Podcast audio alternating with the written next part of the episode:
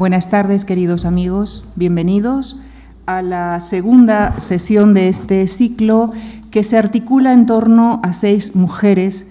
seis mujeres que compartieron una época, un grupo deliberadamente heterogéneo con el propósito de ahondar en el común denominador que fue el empeño de todas ellas por desplegar la vida como la quisieron vivir.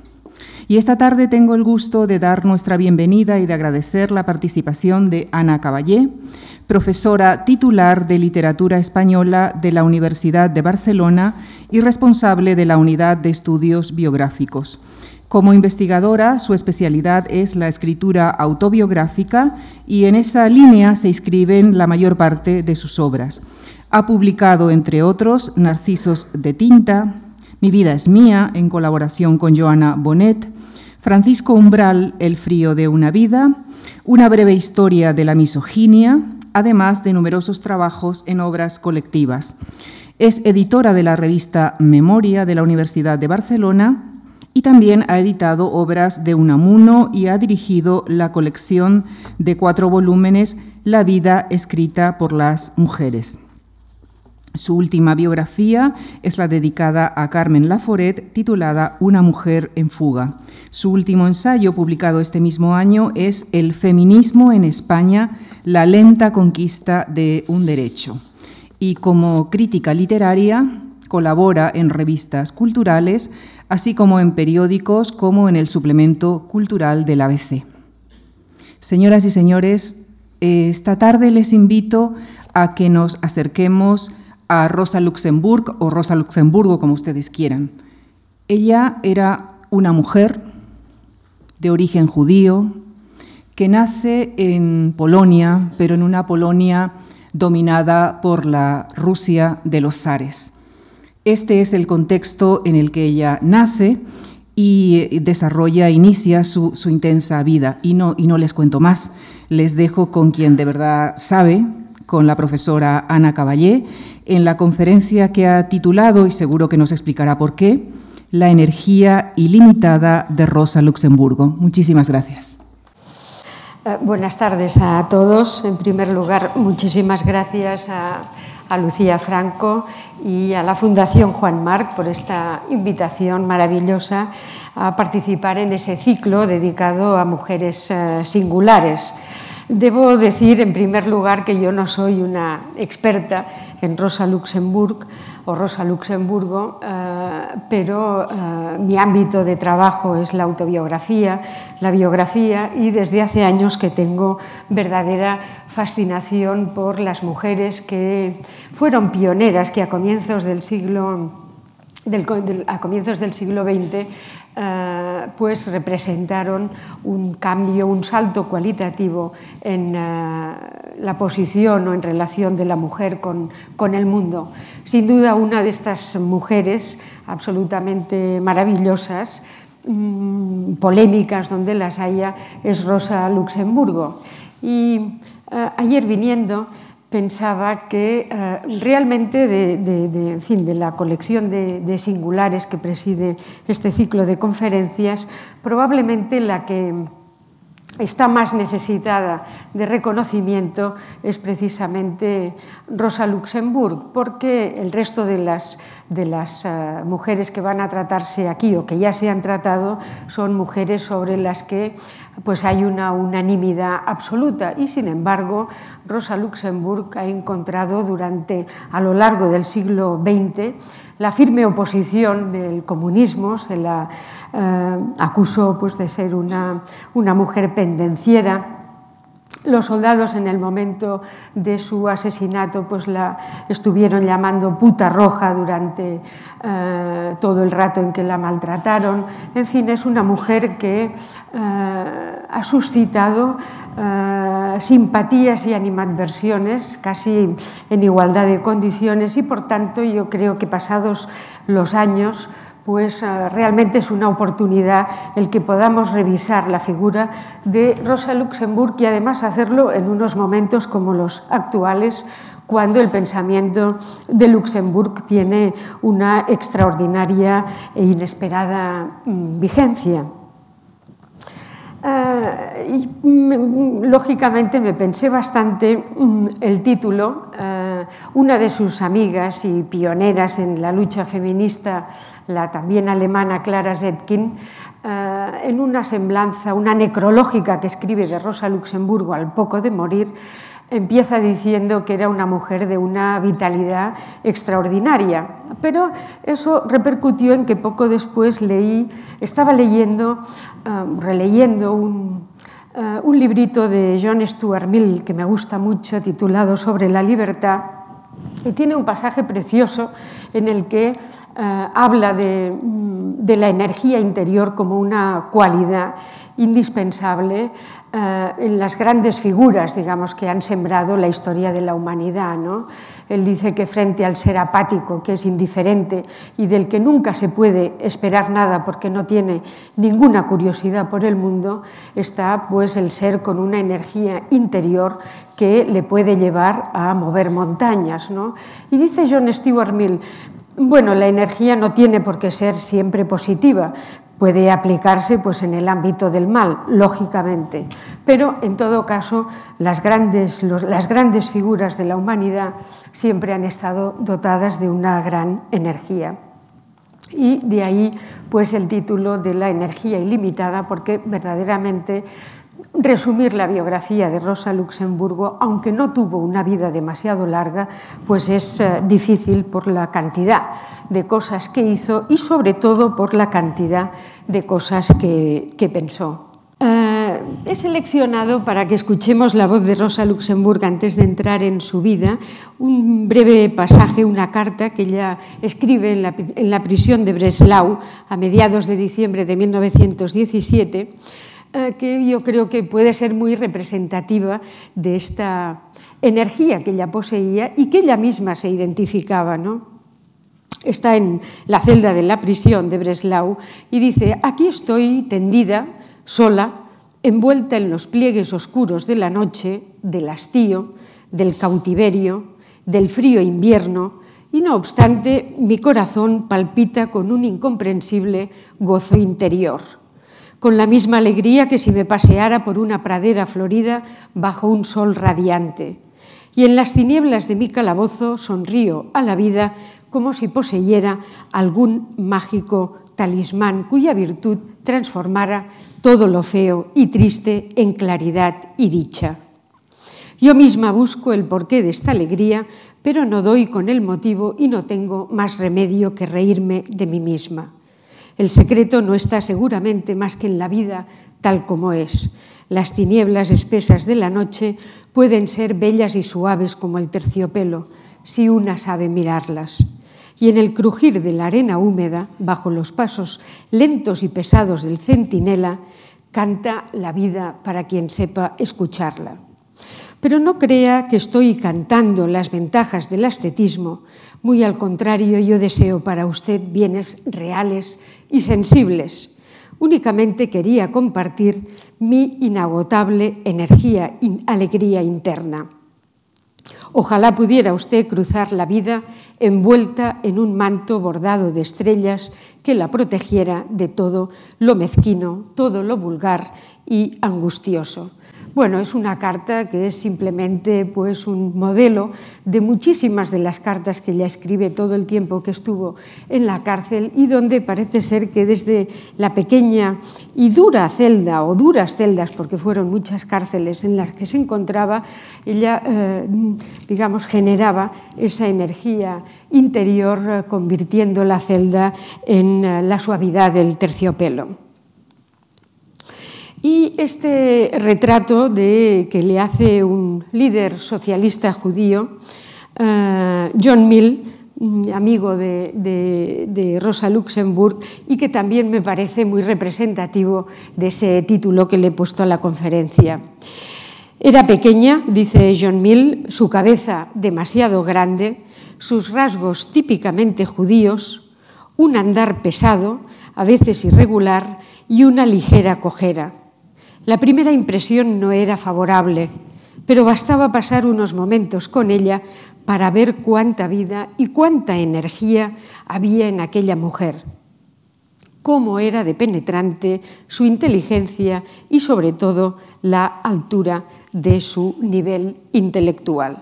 A mí ese retrato de un colega, un compatriota eh, suyo como de la talla de John Mill me parece extraordinario porque creo que sintetiza muy bien los rasgos más característicos. Y elegido para acompañarlo, ustedes dirán qué fotografía, la verdad es que es la peor fotografía de Rosa Luxemburg que está tomada en el año 14 cuando se dirige al eh, tribunal que va a condenarla en Frankfurt, está acompañada de su abogado Paul Levy y bueno, mm, ven ustedes, ¿no? Eh, realmente era una mujer de, baja estatura, no creo que llegara al metro cincuenta y aquí el físico ya lo tiene bastante eh, deformado, es decir, que ciertamente hay una mm, descompensación ¿no? en la silueta y sin embargo eh, mm, más joven tenía, era de una belleza sobre todo de rostro eh, extraordinaria. Rosa Luxemburg tuvo una, seguramente una artrosis de cadera a los cinco años, mal diagnosticada en su momento, no había las radiografías ni los aparatos de ahora, eh, le diagnosticaron una tuberculosis ósea y le recomendaron un año de reposo, eh, seguramente lo peor que puede haber para una artrosis, de manera que esa falta de ejercicio continuada hizo que eh, cuando se levantó de la cama, pues eh, ya sufriera una cojera que la mantuvo eh, de por vida, ¿no? y que ella, sin embargo, compensaba con muchísimos ejercicios atléticos y con larguísimas marchas a pie, ella sola o en compañía de otros amigos por la montaña. Es decir, que no había nada a ella que le resultara más molesto que alguien le dijera que, bueno, pues, mm, eh, en fin, tu cuidado, no camines mucho, no andes, o no te canses, porque precisamente ella siempre quería demostrar que con su cojera podía ir a todas partes. Y eh, también hay una anécdota, mm, lo dice ella en una carta también muy graciosa, eh, le gustaba eh, rodearse en, las casas que tenía, siempre modestas, lógicamente, pero le gustaba rodearse de asistentas mucho más altas que ella, porque decía que quería evitar que los visitantes que tenía, que tenía muchísima, muchísimos amigos y visitantes que acudían a su casa, que era un verdadero, digamos, centro político,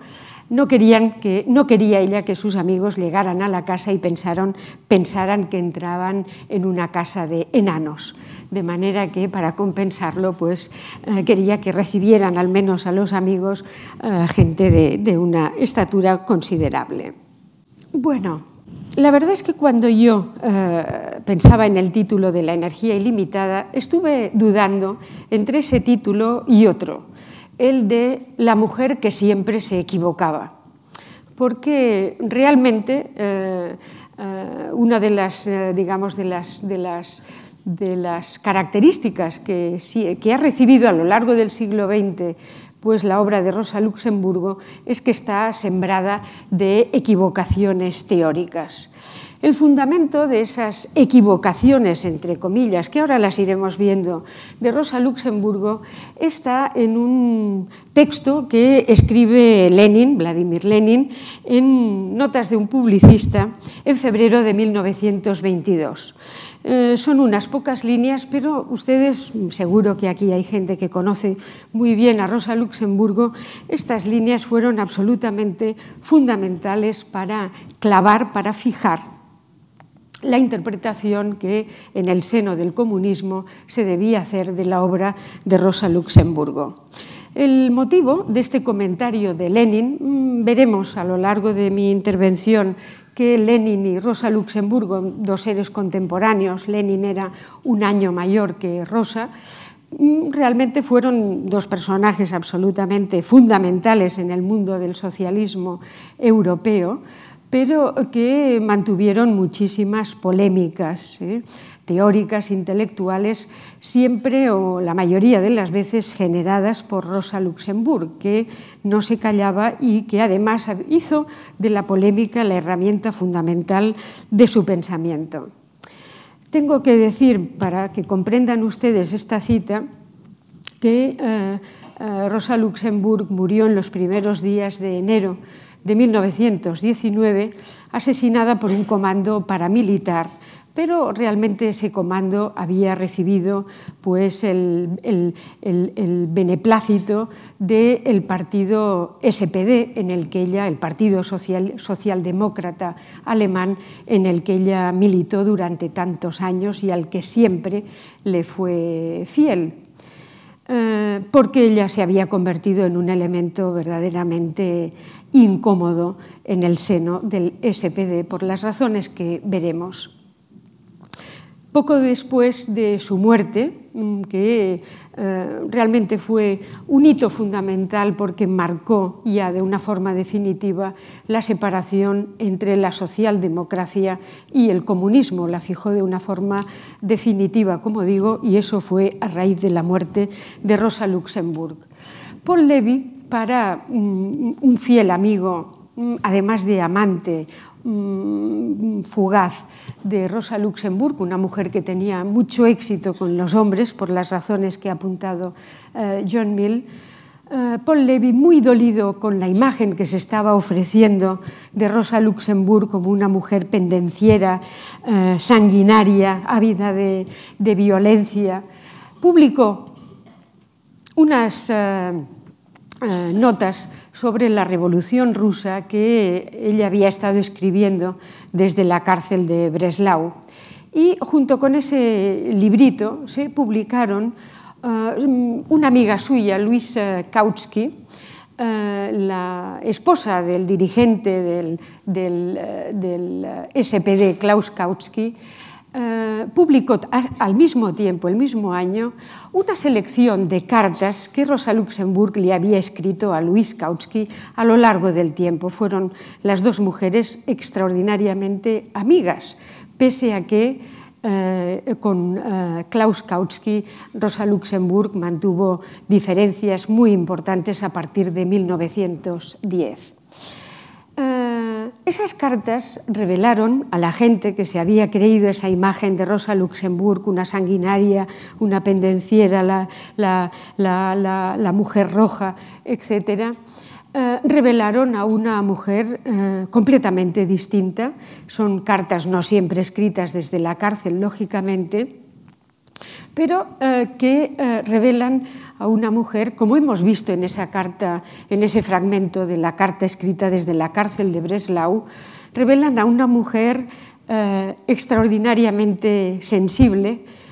muy curiosa del mundo, que en realidad se dedica a la teoría política y económica, pero que le interesan las ciencias naturales, que en las cárceles se entretiene pues, en confeccionar herbarios con las plantas que tiene a su alcance, que se entretiene en observar pues, los pájaros que pueden posarse en las eh, rejas de sus eh, celdas,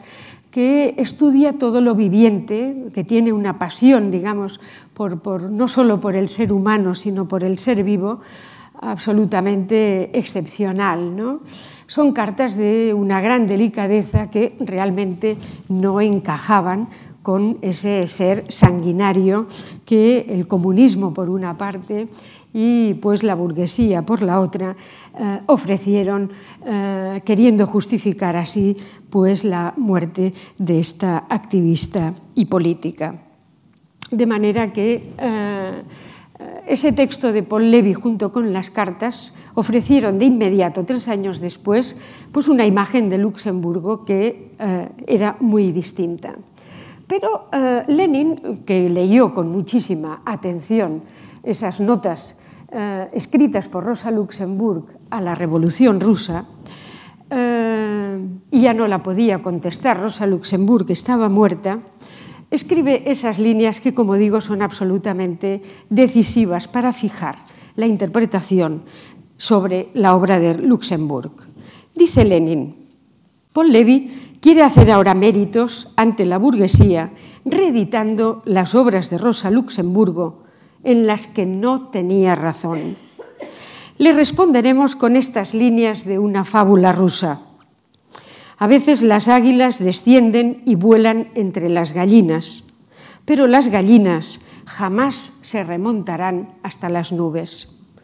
Rosa Luxemburg se equivocó en el problema de la independencia de Polonia, lo mismo que en 1903 en su apreciación del menchevismo. Cometió un error con su teoría de la acumulación del capital y en junio de 1914 se equivocó defendiendo la unión de mencheviques y bolcheviques. Son equivocados sus escritos de la, cárcel, aunque al salir ella misma corrigió en gran parte sus errores. Pero a pesar de todas sus equivocaciones, Rosa Luxemburg fue y seguirá siendo un águila. Bueno, es un texto, no puede ser más sintético, pero observen ustedes pues la, eh, en fin, la astucia y la sutileza con que Lenin responde eh, a Rosa Luxemburg. Fíjense, hay cinco, en primer lugar dice que eh, las obras en aquello que no tenía razón, para señalar después cinco equivocaciones que han pasado en la historia del comunismo mm, conociéndose como los errores de Rosa Luxemburg. Lenin los fija claramente, se equivoca, eh, en fin, cita aquí los cinco errores que comentaremos y que, eh, de los cuales a él le duelen particularmente varios. La oposición que mantuvo Rosa Luxemburg con Lenin desde el principio, desde 1903, cuando Lenin en la Asamblea Constituyente del Partido Socialdemócrata ruso pues ve la necesidad de separarse, de escindirse de los mencheviques, un partido que era mayoritario en la socialdemocracia rusa, por otra parte, un partido ilegal, pero eh, que Lenin entiende que los mencheviques pues eh, no quieren la revolución, es un, en fin, es um, una sección política um, reformista que lo que quieren es el acceso de la burguesía y el reparto, digamos, en, en, en, el gobierno, ¿no? y evidentemente pues, la caída del zar como un elemento que hace imposible la necesaria e indispensable revolución burguesa en, Rusia. Inmediatamente en 1903, muy poco después de que Lenin eh, justifique la necesidad de una escisión, alegando diferencias irreconciliables entre mencheviques y bolcheviques, una escisión que sabemos que tiene consecuencias fundamentales en la historia europea del siglo XX. Eh, Rosa Luxemburg escribe un artículo eh, en Neue Zeit, la revista del partido en Alemania, donde pues discrepa de esa escisión hay que decir que en ese sentido eh, Lenin y Rosa Luxemburg mantenían criterios completamente distintos. Es decir, que mientras Rosa Luxemburg luchaba por introducir las reformas políticas en el seno del partido, en ese caso el Partido Socialdemócrata, Lenin era partidario de establecer todas las decisiones que fueran necesarias para conseguir los objetivos propuestos. Eso les dividía totalmente y eso les va a dividir hasta el final, puesto que a partir de ese momento eh, serán muchas las ocasiones en que Lenin estará esperando eh, que eh, Rosa Luxemburgo, que mantendrá muchas diferencias con el Partido Socialdemócrata alemán, se extienda y haga la revolución como Lenin la liderará en Rusia. Y sin embargo, Rosa Luxemburg nunca lo hará, es decir, algo que va en contra de esa, diríamos, esa ansia de, de, violencia y de lucha que el comunismo le eh, objetará después. De manera que esa era una diferencia estructural entre Lenin y Rosa Luxemburg y a mí me ha hecho pensar, perdónenme, igual es una comparación muy atrevida la mía, pero me ha hecho pensar que Rosa Luxemburgo es un poco el Erasmo de Rotterdam de la socialdemocracia de principios del siglo XX. ¿no? Es decir, que frente a Lutero, que sería Lenin, que ve clara que la reforma religiosa pasa por una separación de la, de la Iglesia católica, puesto que la Iglesia católica ha llegado a unos extremos que no admiten la reforma mientras que Erasmo de Rotterdam es la persona que denuncia los excesos de la Iglesia Católica, pero no quiere salir de ella, le da miedo lo que puede haber detrás de una división. Bueno, pues la misma polémica que mantienen eh, Erasmo y Lutero, que tienen actitudes muy distintas, vence Lutero, lo mismo ocurre entre Rosa Luxemburg y Lenin y en Rusia evidentemente vence Lenin y en Alemania vence Mm, fugazmente Rosa Luxemburg. Pero en todo caso son, digamos, dos uh, historias bastante uh, similares. Eh, y otra observación eh, que aprovecho, eh, la, astucia de Lenin al comparar a las águilas con las gallinas. Efectivamente, acaba salvando a Rosa Luxemburg y diciendo que es un águila, pero momentáneamente esa águila ha estado en el reino de las gallinas, ¿verdad? De manera que el lector no puede, pues, en algún momento identificarla con esas gallinas que no levantan el vuelo. Como decía Lucía Franco al comienzo, efectivamente Rosa Luxemburg es una mujer eh, polaca, judía polaca, eh, que nace en una ciudad maravillosa, no sé si la conocen, eh, Zamosk, en el suroeste de Polonia, una ciudad renacentista, se la conoce como la Padua de Polonia, tiene una plaza central maravillosa rodeada de edificios, la mayoría de ellos construidos en los siglos XVI y XVII. Y bueno, ese, eh, eh, el, ayuntamiento que ven aquí en primer lugar con una doble escalera, bueno, es el edificio más emblemático de Samosk y Mm, la familia de Rosa Luxemburg vivía justo enfrente, es decir, en la plaza, en esa plaza tan importante. Eh, y mm, si no estoy confundida, porque las fotografías no me permitían identificarlo muy bien, me atrevo a decir que ella vivía en ese edificio amarillo que hace esquina. No es que la familia de Luxemburg fuera una familia acomodada, pero sí que eh, su, su, padre era un ebanista, mm, vendía, no solo fabricaba los muebles, sino que también los vendía. Tenía, digamos, una su fortuna iba a rachas, pero en todo caso lo que nos importa aquí es que Rosa Luxemburg apenas eh, conoce nada de Samosk porque su familia, los padres deciden trasladarse a Varsovia cuando ella tiene dos años y medio, de manera que, en fin, es un lugar que apenas es relevante. Pero sí es importante decir que eh, eh, Rosa Luxemburg pertenece a digamos, los judíos asimilados, es decir, a judíos que eh, intentan que se han distanciado de sus orígenes hebreos, que mantienen una relación igualmente distante con la comunidad judía, que era el 50% de la población de Zamosk en torno a 1880, eh, y que eh, precisamente pues intentan integrarse en el contexto, digamos, del país en el que viven, ¿no?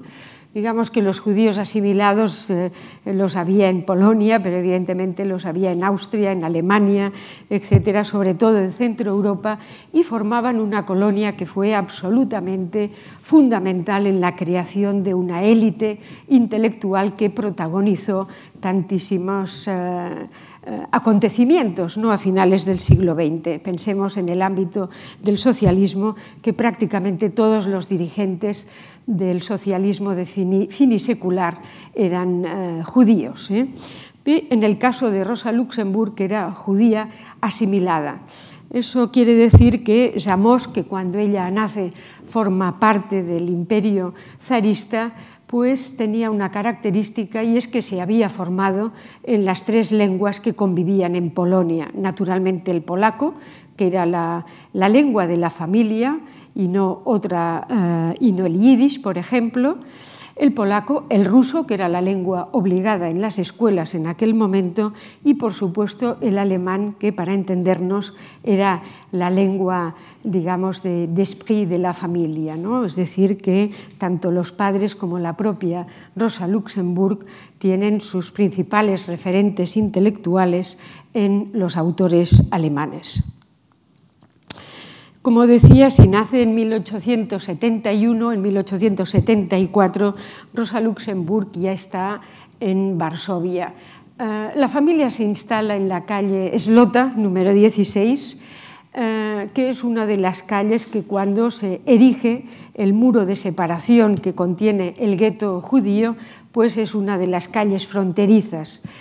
es decir, era una de las calles más céntricas y por tanto se instala la familia en una zona céntrica y relativamente acomodada de Varsovia. Pero una cosa que hay que decir es que ni en Varsovia, cosa que a mí me sorprendió mucho eh, observar, ni en Varsovia ni en Zamosk hay un gran recuerdo, ni tampoco un buen recuerdo de Rosa Luxemburg.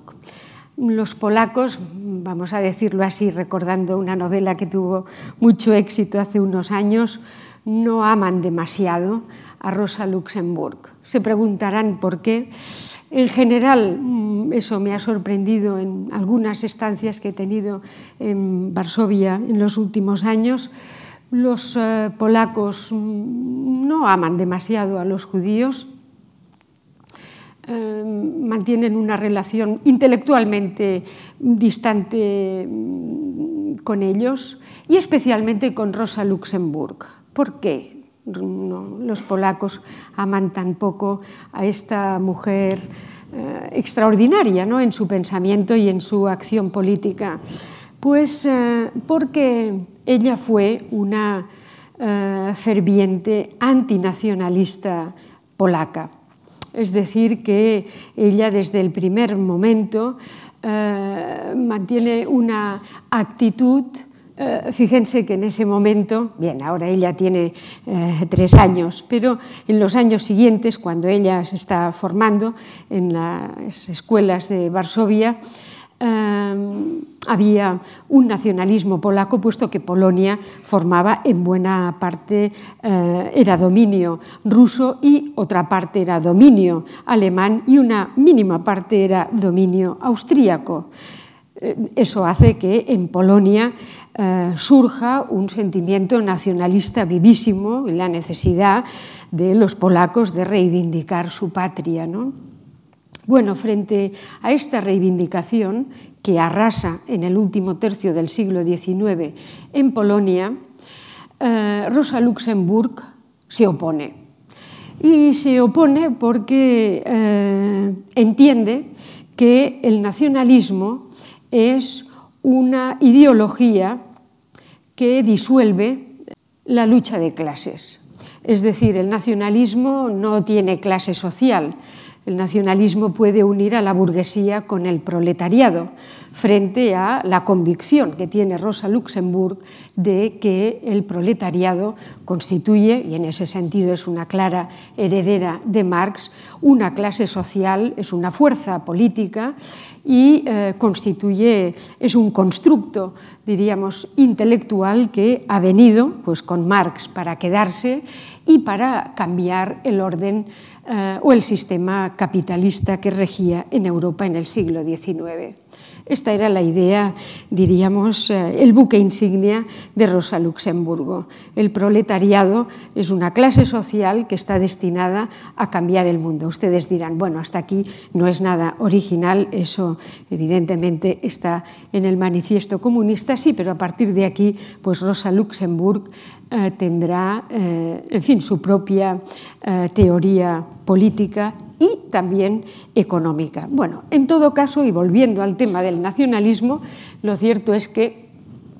eh, para los polacos eh, Rosa Luxemburgo no era no es una mujer querida porque ella nunca defendió el nacionalismo polaco. Es, más, mantuvo grandes diferencias con los partidos, con el Partido Socialista Polaco y también con Lenin, que frente a una obra de Rosa Luxemburg, una de las primeras obras titulada La cuestión nacional, donde plantea la tesis de que la cuestión nacional es una, es una ideología que difumina las diferencias sociales y hace creer eh, equivocadamente al proletariado que la sociedad puede ser homogénea cuando no lo es,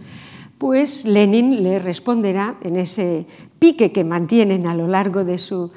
dos existencias, eh, Lenin le contestará con un texto fundamental que es el derecho a la autodeterminación de las naciones, donde le quiere dar una pequeña lección a Rosa Luxemburg diciendo que no se puede eh, comparar el nacionalismo del oprimido con el nacionalismo del opresor y, por tanto, admitiendo el nacionalismo del oprimido frente al nacionalismo del opresor. Como ven, pues eh, Lenin quiere mantener, diríamos, un statu quo, salvando pues la reivindicación nacionalista que él mismo conocía de su propio país. Pero Rosa Luxemburgo se, se entendía con una comunidad europea cosmopolita, multilingüe, plurilingüe, eh, en la que no había más fronteras que las derivadas de la lucha de clases. Razón por la cual en Varsovia prácticamente no queda, evidentemente Rosa Luxemburg no tiene casa museo eh, y no queda prácticamente nada, aunque Varsovia fue una ciudad, como saben ustedes, muy destruida en la Segunda Guerra Mundial. Bien, mm, voy un poco justa de tiempo, casi, si me permiten, voy a saltarme este pequeño recuerdo de infancia. Rosa Luxemburg, que fue una niña precoz, muy inteligente, eh, de joven y que realmente quería hacer muchas cosas, pues eh, no tuvo nunca tiempo para detenerse en cómo fue su infancia, pero sí que eh, en un momento determinado, aquí desde la, desde la cárcel de Zwickau, le escribe de nuevo a Luis Kautsky, eh, recordando pues, eh, el, vecindario eh, de Varsovia. es una cita interesante porque tenemos poquísimos recuerdos de ella sobre su propia infancia, pero nos interesa porque, por ese comentario que dice, en aquel tiempo estaba convencida de que la vida verdadera estaba en algún lugar, mucho más allá de los tejados. Desde entonces intento reunirme con ella, pero siempre termina escondiéndose detrás de tejados como aquellos. Es decir, que de alguna manera el pasaje encierra una pequeña nostalgia de su infancia, ella que nunca se permitía mantener esa actitud nostálgica ante eh, nada. Eh, el salto, digamos, eh, cualitativo de Rosa Luxemburg se produce eh, en 1800, uno de los saltos eh, de Rosa Luxemburg se produce en 1890, cuando ha acabado, para entendernos, los estudios secundarios en, en Varsovia, en una escuela rusa con notas extraordinarias, no le dan la banda de honor precisamente porque es judía, y empieza a tener problemas. Aquí tenemos una declaración de su director de tesis y el profesor, diríamos que estuvo más vinculado con ella en Zúrich, eh, Julius Wolf, que eh, recuerda, dice, cuando llegó de Polonia ya era profundamente marxista. Es decir, que las ideas marxistas de Rosa Luxemburgo se forman muy tempranamente, en su adolescencia, entre los 13 y los 16 años, fruto de una necesidad que ella tiene de encontrar, diríamos, una teoría que le ordene la situación tan confusa políticamente que vive el país en el que ha nacido. Eh, pero lo cierto es que su militancia en un partido, en el partido ilegal eh, polaco, eh, perdón, en el Partido Socialista polaco, la lleva muy pronto a ser perseguida con 17, 18 años y por tanto sus amigos le recomiendan que se vaya a, en fin, que salga de Polonia porque si no la van a detener. De manera que ella se refugia en uh, Zúrich, que uh, a finales del siglo XIX era un refugio intelectual de la élite, uh, sobre todo del este europeo. ¿eh? En Zúrich a finales del siglo XIX estaban judíos, sobre todo judíos de todos los países y básicamente rusos y polacos, que eran los que estaban sufriendo unas, diríamos, unos gobiernos que no permitían el reconocimiento de, o la existencia de partidos políticos. Pero nos interesa que a esa edad, con 19 años, cuando llega a Zúrich, pues ella ya tiene una, unas creencias marxistas perfectamente eh, estructuradas. Esta es una fotografía del de, eh, apartamento de, de, Rosa Luxemburg en Zúrich y llamo la atención por el hecho, estamos en 1890, ella en Zúrich estudiará Derecho,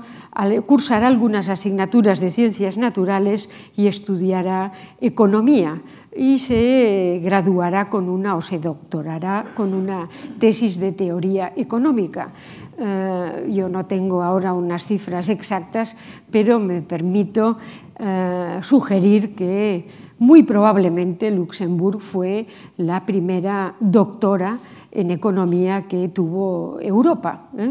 al menos, en fin, hasta donde yo sé. Y por supuesto, Zúrich era una ciudad en ese sentido muy avanzada, puesto que no ponía ningún tipo de problemas a que las mujeres accedieran al estudio de, a los estudios superiores.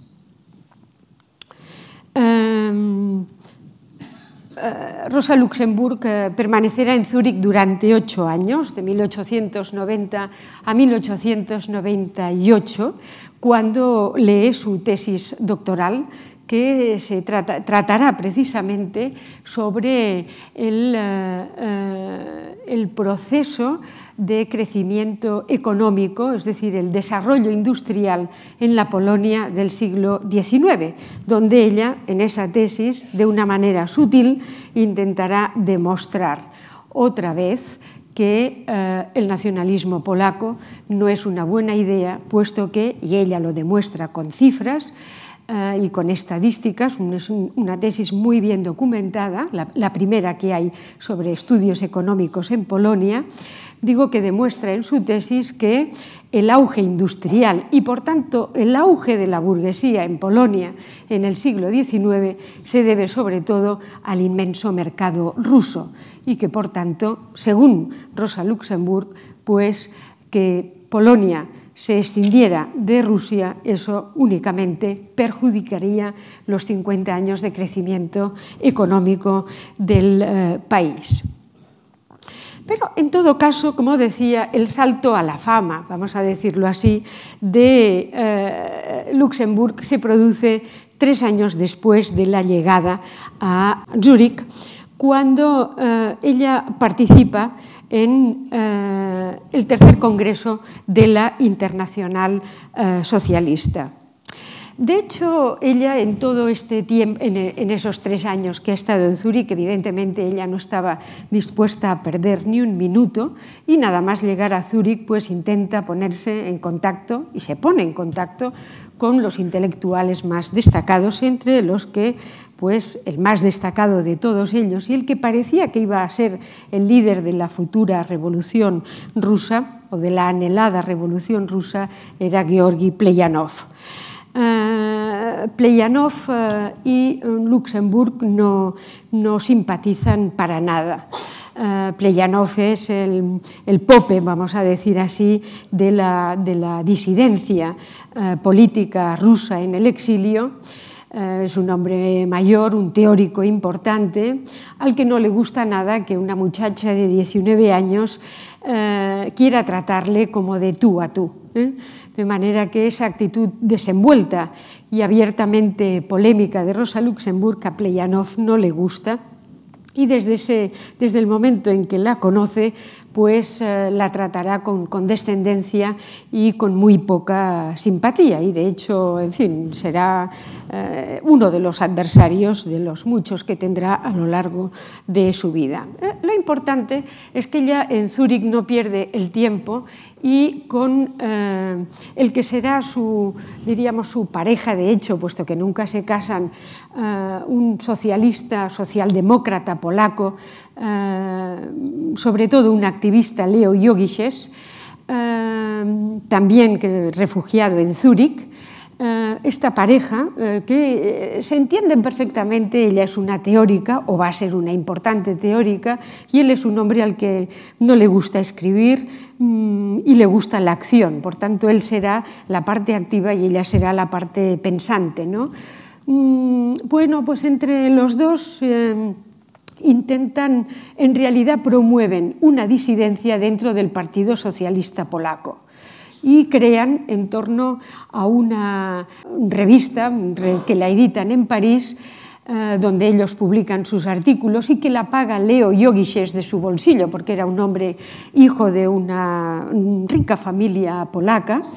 Eh, intentan crear pues, un, un, ámbito de polémica respecto de esa digamos, comunión entre el Partido Socialista polaco y el nacionalismo.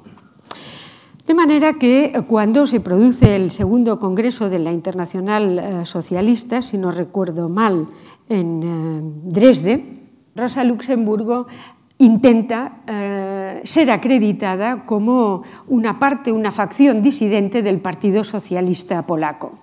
En aquel momento, pues ella no es, desde luego tiene 23 años, nadie la conoce y un dirigente socialista belga, Emil van der Velde, eh, describe la situación que se produjo cuando ella intentaba, digamos, conseguir su acreditación en la Internacional Socialista en contra del Partido Socialista Polaco que decía a sus colegas socialistas no les hagan caso, es una pareja de locos, esta gente eh, no comparten nuestras eh, ideas y por tanto nosotros no los vamos a reconocer como miembros del Partido Socialista Polaco. Dice Van der Velde, Rosa tenía 23 años y era una absoluta desconocida, salvo en algunos círculos socialistas alemanes o polacos. Sus adversarios tenían una difícil posición enfrentándose a ella. La veo todavía en mi mente, surgiendo de la multitud de delegados al Congreso y subiéndose a una silla para que se la oyera mejor. Pequeña, escuchimizada, pero encantadora en su vestido de verano, que ocultaba sabiamente su malformación física, defendió su causa con tal magnetismo en la mirada y una vehemencia tal en sus ideas que la masa del Congreso, seducida por su encanto, votó su admisión a mano alzada.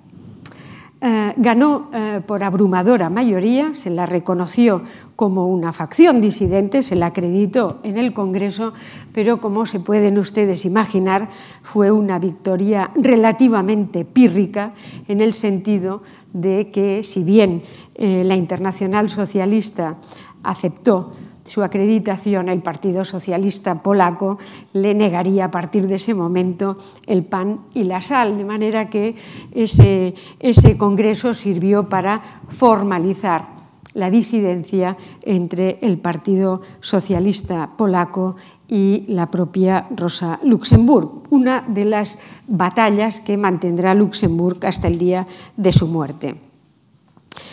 Eh, como decía eh, Luxemburg eh, cuando acaba la tesis en Zúrich, pues ella tiene su ilusión realmente es vivir en Alemania y es entrar en contacto con el SPD. Hay que decir que el SPD, es decir, el Partido Socialdemócrata Alemán, era un partido que tenía una importancia extraordinaria en el seno del socialismo europeo frente a la mayoría de los eh, partidos socialdemócratas de los diferentes países. El alemán era uno de los pocos que no era ilegal, estaba reconocido y por otra parte tenía una fuerza extraordinaria. tenía cientos de miles de militantes, en alguna ocasión he leído que llegó a los 3 millones de militantes, cifra que parece un poco difícil de creer, pero en todo caso lo dicen eh, los libros, y lo cierto es que el SPD era el espejo en el que se eh, miraban todos los socialistas europeos. Todos estaban convencidos de que la primera revolución socialista se produciría en Alemania ningún partido se podía comparar con su organización, con sus recursos económicos, con sus cuadros eh, formados profesionalmente eh, y con una masa, digamos, de afiliados que eh, respondían a todas las consignas con obediencia ciega. Lenin estaba convencido, por supuesto, y Pleyanov lo mismo, que la revolución saldría del SPD, y de ahí la gran polémica entre Lenin y Rosa Luxemburg pero eh, evidentemente no salió de, Alemania y ya he explicado en parte por qué, pero eh, en fin, pensemos que cuando Marx o Marx y Engels en el Manifiesto Comunista de 1844 hablan del proletariado, están pensando en el proletariado alemán, porque era el que conocían y con el que podían confiar dadas, eh, dados los recursos que tenía. De manera que no es de extrañar que eh, Rosa Luxemburg, que tenía esa mirada abierta y que hablaba o pensaba en el proletariado europeo, piense en trabajar en el SPD, puesto que es el que realmente es allí donde puede mantener, diríamos, puede jugar un papel a la altura de sus uh, legítimas ambiciones. ¿no? Bueno, eh, Luxemburg pasará en Berlín desde 1898 hasta 1919. Y es importantísimo señalar que nada más llegar a Berlín coincide con eh, una polémica en el seno del SPD que hasta aquel momento había sido prácticamente una balsa de aceite. Y es que en el SPD alemán pues ha surgido una voz eh, muy curiosa, que es la de Edward Bernstein. Bernstein es uno de los pocos discípulos directos de Engels. Eh, de manera que, eh, en fin, tenía una autoridad en el SPD absoluta, ¿no? Lo que decía Bernstein era como si lo hubiera, si lo dijera Engels. Recordemos que Engels muere en 1895 y, curiosamente, nada más morir Engels, Bernstein plantea en ese libro que primero lo publica en forma de artículos en, una, en, en, publica las premisas del socialismo y las tareas de la socialdemocracia, donde Bernstein, eh, para entendernos, impugna eh, las tesis marxistas. Marx, si lo recuerdan, en el primer volumen del Capital, eh, habla de que van a pasar pocos años antes de que el capitalismo eh, se colapse. Mm, el crecimiento del capitalismo es imparable y la idea de Marx es esto va a producir un colapso económico y este va a ser el momento en el que el proletariado tiene que estar preparado para tomar el relevo. Bien, ese colapso económico a finales del siglo XIX no se produce, ni se le ve, ni se le espera por ninguna parte. Alemania está pasando una etapa económicamente muy próspera y, como Alemania, muchos países europeos. Bernstein se pregunta si Marx no se habrá equivocado en la teoría del colapso. Claro, es interesantísimo ver cómo 100 años después esa teoría del colapso la hemos sufrido ahora con un colapso financiero, es decir, que fueron tesis proféticas. ¿no? Pero en todo caso, lo importante es que Bernstein plantea aquí una reflexión absolutamente central y es ¿No será mejor que en lugar de plantearnos la revolución, digamos, la lucha activa para que el proletariado tome el poder, ¿No será mejor que con los medios de los que disponemos vayamos adquiriendo posiciones en los diferentes gobiernos eh, burgueses hasta conseguir una mayoría que fácilmente dé la vuelta y consiga las reformas que estamos esperando? Bernstein es el padre del reformismo. ¿eh? dentro del marxismo, es decir, el líder de, que marca, diríamos, un antes y un después en la ideología marxista, puesto que muchos eh, líderes sindicales del SPD que ya no trabajaban, cobraban sus nóminas como eh, cargos de confianza del SPD, etcétera, pues ya no se ven haciendo una revolución, saliendo a las calles y les encantan las teorías de Bernstein de unas reformas pacíficas, pactadas con la burguesía. De alguna manera, el reformismo de Bernstein coincide con el menchevismo ruso en los dos casos se trata de una facción política que quiere pactar con la burguesía los cambios necesarios para eh, conseguir un futuro eh, mejor. Eh, Rosa Luxemburgo acaba de llegar, nada más llegar con dejando las maletas en la estación, se precipita a la sede del SPD y solicita su ingreso. Inmediatamente después se encuentra con las tesis de Bernstein a las que querrá contestar. De manera que se sorprende que los líderes guarden silencio, que nadie diga nada, y ella, pues, inmediatamente sale a la palestra con un artículo importante en eh, el Neverside, el órgano, diríamos, teórico más importante del SPD, titulado Reforma social o revolución. Un texto que se publica en 1899 como un plaquet y que se convierte en, diríamos, un texto ampliamente discutido, tan discutido que la siguiente internacional socialista se dedicará a debatir pues, las teorías opuestas de reformismo frente a revolución. Bien, la líder, diríamos, de esa oposición que con el tiempo va a ser cada vez más radical es precisamente Rosa Luxemburgo. Y lo que es más importante, es que eh, las teorías de Rosa Luxemburg que ella va gestando a medida que las circunstancias se lo van pidiendo, tiene un momento fundamental cuando se produce la Revolución Rusa de 1905. Recuerden aquella marcha pacífica de los obreros yendo al Palacio de Invierno para entregar una carta al zar con sus reivindicaciones y siendo masacrados por órdenes eh, del propio zar. ¿no? Em, aquella masacre generó una serie de revueltas populares hasta, en fin, mm, hablarse de una revolución en Rusia que finalmente fue sofocada, pero que estuvo a un paso de conseguir sus objetivos. Para Rosa Luxemburg, aquella eh, aquel, aquel, movimiento espontáneo de masas eh, protestando en todos los rincones de la Rusia zarista, eh, solicitando una, una mejoría de, sus, de, de, su, de su pobrísimo nivel de vida, fue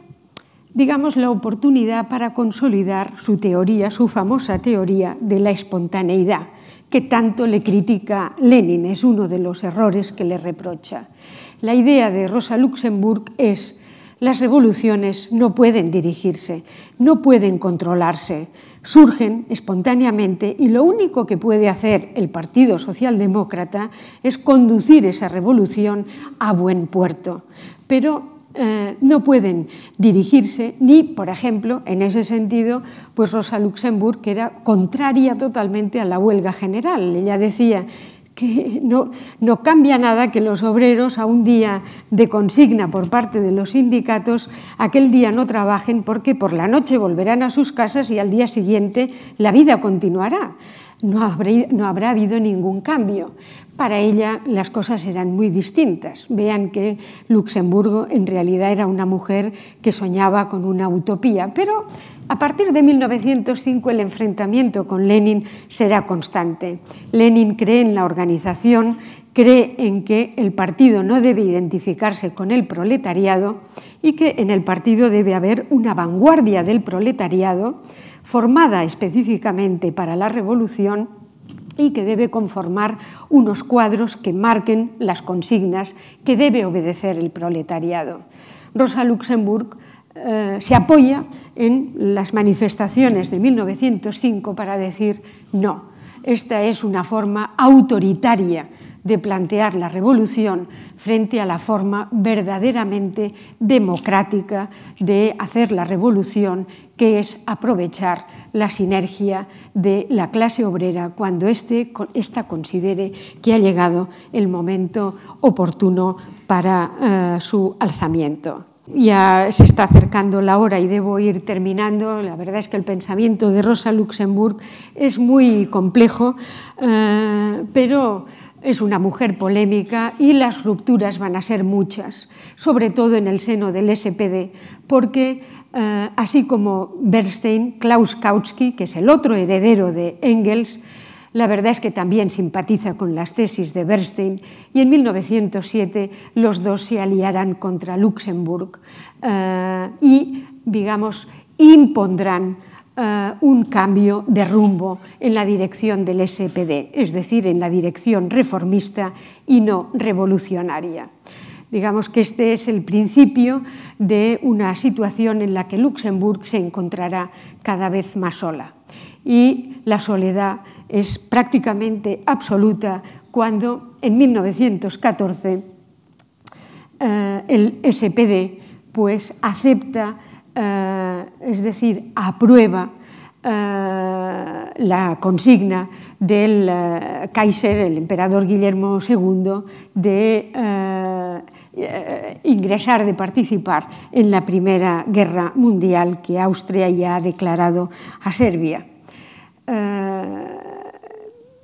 para Rosa Luxemburg es completamente inédito que un partido un movimiento obrero que tiene que luchar por la defensa de los, de los derechos de la clase obrera, pacte con el gobierno alemán, con el gobierno del Kaiser, para participar en una guerra que Rosa Luxemburg es la primera en ver que será una guerra expansionista, una guerra imperialista, en la cual allí lo que se van a debatir es el futuro, el dominio de una serie de territorios europeos. Mm, eh, tiene muchas cartas maravillosas en las que Luxemburg, eh, al salir de ese debate vivísimo en el seno del SPD, cuando Kautsky comunica la decisión tomada por el partido, Rosa Luxemburg eh, toma la decisión de ella, que es una mujer optimista y, en fin, siempre dispuesta a ver el futuro, piensa, yo no tengo más opción que suicidarme no, se hunde completamente. Eh, el SPD para él ya era, digamos, el, centro de, eh, en fin, de todas sus aspiraciones y de pronto ve que aquel partido ha dejado de representarla por completo, de manera que ella se encuentra en un vacío, vamos a decir, político, del que en realidad no se recupera. Eh, va a estar en sucesivas cárceles porque, en fin, los, los, mítines de Rosa Luxemburg animando a los soldados a que no combatan contra sus hermanos proletarios, eh, contra sus hermanos de otros países serán continuas hasta que, pues, eh, en fin, el gobierno alemán decide una prisión preventiva de una cárcel va a la otra y, de hecho, desde 1915 hasta 1919 Rosa Luxemburg se pasa el tiempo en diferentes cárceles que físicamente pues la perjudican muchísimo. Ella en 1919 sale siendo una mujer muy envejecida, con muchas enfermedades contraídas en la prisión, pero de hecho ah, en ese tiempo ha sucedido algo importantísimo y es la Revolución rusa, que ella prácticamente la pasa en la cárcel. Pero en la Revolución rusa, de la que ella está muy informada, pues eh, se da cuenta de que la política de Lenin en la Revolución rusa ha sido muy distinta de la que ella hubiera hecho en las mismas condiciones. Y de ahí que escriba esas notas a la Revolución rusa señalando a Lenin como un político, un teórico autoritario, no democrático y que, por tanto, va a conducir al país digamos, va a alejar al Partido Socialdemócrata, que en aquel momento ya es el partido bolchevique, de los verdaderos ideales revolucionarios. El gran error, y con eso terminaré, el gran error quizá y no citado por Lenin, el gran error de Rosa Luxemburg es que cuando sale inesperadamente de la prisión por la caída del Kaiser en noviembre de 1918, eh, y se encuentra completamente, diríamos, no tiene el SPD, que ha sido siempre su referencia, se encuentra perdida, eh, digamos que se vincula a un grupo que ella misma había fundado en 1915, el grupo Spartacus, pero que en ese tiempo, digamos que se ha nutrido de una facción absolutamente radical y violenta, eh, evidentemente pacifista, pero al, en fin, al mismo tiempo violenta, eh, que protagoniza pues, altercados callejeros, etcétera, etcétera. ¿no? Eh, Rosa Luxemburg tiene un momento de desconcierto, apoya a estos grupos callejeros y esta es la razón por la que todavía eh, hoy pues en Alemania también Rosa Luxemburg sea una mujer no querida, ¿no? porque para ellos pues, eh, em, la ven un poco como una mujer golpista que en el año 19, que Alemania vivía una situación absolutamente vulnerable, pues Rosa Luxemburg se colocó mm, del lado de la izquierda, eh, diríamos, más eh, temeraria. ¿no? En todo caso, era una cosa puntual. Prácticamente no le dieron tiempo de que ella se ubicara de nuevo y encontrara su propio espacio político, puesto que un mes después de salir de la cárcel fue eh, vilmente asesinada. Muchas gracias.